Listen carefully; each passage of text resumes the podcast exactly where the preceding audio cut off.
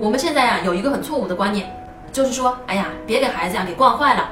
大家呢对爱呀反而有了一种恐惧，这是一个非常好的话题。其实孩子呀是根本惯不坏的。那爱和溺爱的区别到底是什么呢？首先呢，这个世界上啊是没有溺爱的，它有一些爱的假象。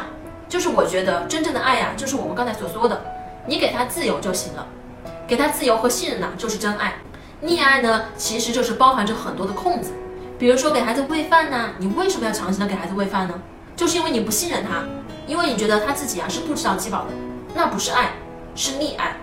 就是所有的这种啊，其实所谓的溺爱，它其实呢就是一个爱的外衣，对孩子强力控制的这种控制，最后会严重的伤害到孩子。真正的爱是建立在信任和尊重的基础上。橱窗里有我为大家精选的育儿书单哦。